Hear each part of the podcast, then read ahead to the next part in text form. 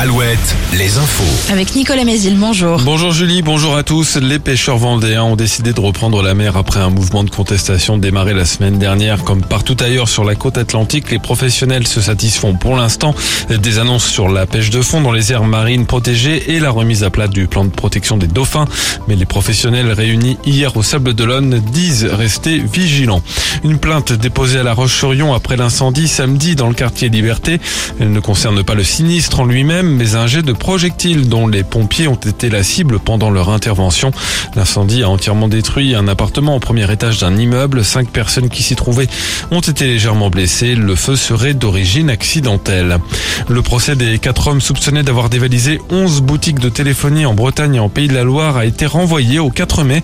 L'un des prévenus a souhaité un délai pour préparer sa défense. Le tribunal n'a pas voulu qu'il soit jugé séparément et a donc décidé de reporter le procès pour les quatre hommes.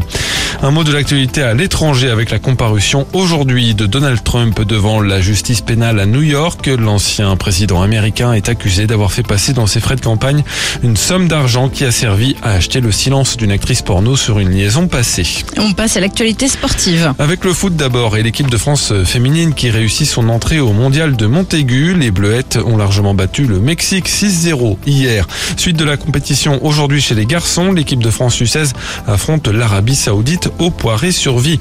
Du basket aussi ce soir en National 1, Chaland a rendez-vous à domicile avec Boulogne-sur-Mer. Le succès de la quatrième édition du Geek Fest ce week-end à Angers, l'événement consacré à la culture geek a rassemblé 15 000 visiteurs sur deux jours, davantage qu'en 2022.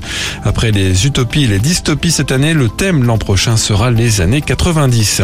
La météo, beaucoup de soleil toute la journée, mais avec ce ciel dégagé, c'est le retour de quelques gelées matinales, notamment dans le bocage vendéen, les maxi 13 à 15 degrés.